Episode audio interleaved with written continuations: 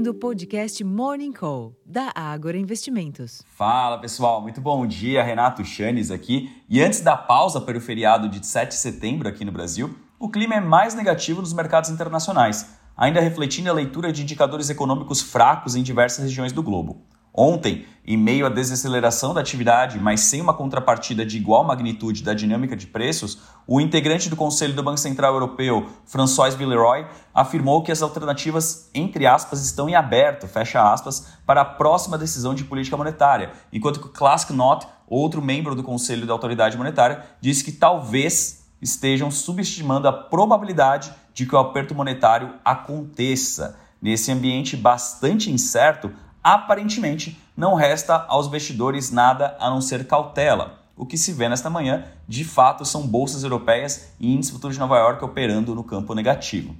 Para além do ceticismo dos mercados acionários, o dólar opera em baixa ante outras moedas principais, os contratos futuros de petróleo exibem sinais negativos após avanço de mais de 1% visto ontem, enquanto que os preços futuros de minério de ferro tiveram ganhos de 0,12% na madrugada em Dalian, cotados equivalente a 116 dólares e 81 centos por tonelada.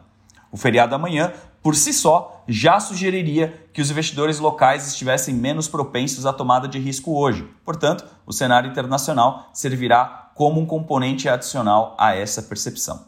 Entre os direcionadores, a reforma ministerial está no radar e, caso avance, pode dar maior celeridade a outras importantes reformas em discussão no Congresso atualmente, como a tributária, por exemplo. Em termos de agenda, aqui no Brasil, destaque apenas para o IGPDI de agosto, que foi divulgado às 8 horas da manhã e mostrou a primeira alta desde fevereiro, ao avançar 0,05% no mês. Entre os eventos, o Tesouro faz novo leilão de títulos públicos pré-fixados às 11 horas da manhã.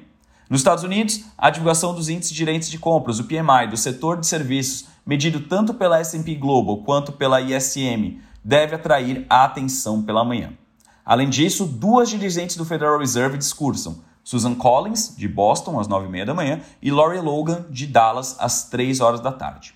Durante a tarde, o Fed publica o livro bege, às 3 horas da tarde, e a API divulga os dados de estoque de petróleo, às 5 e meia da tarde. Na Europa, tivemos uma sequência de indicadores. Eu faço o convite aqui para vocês acessarem o relatório Abertura de Mercado com maior detalhamento, mas tivemos a divulgação das vendas no varejo na zona do euro e as encomendas à indústria na Alemanha.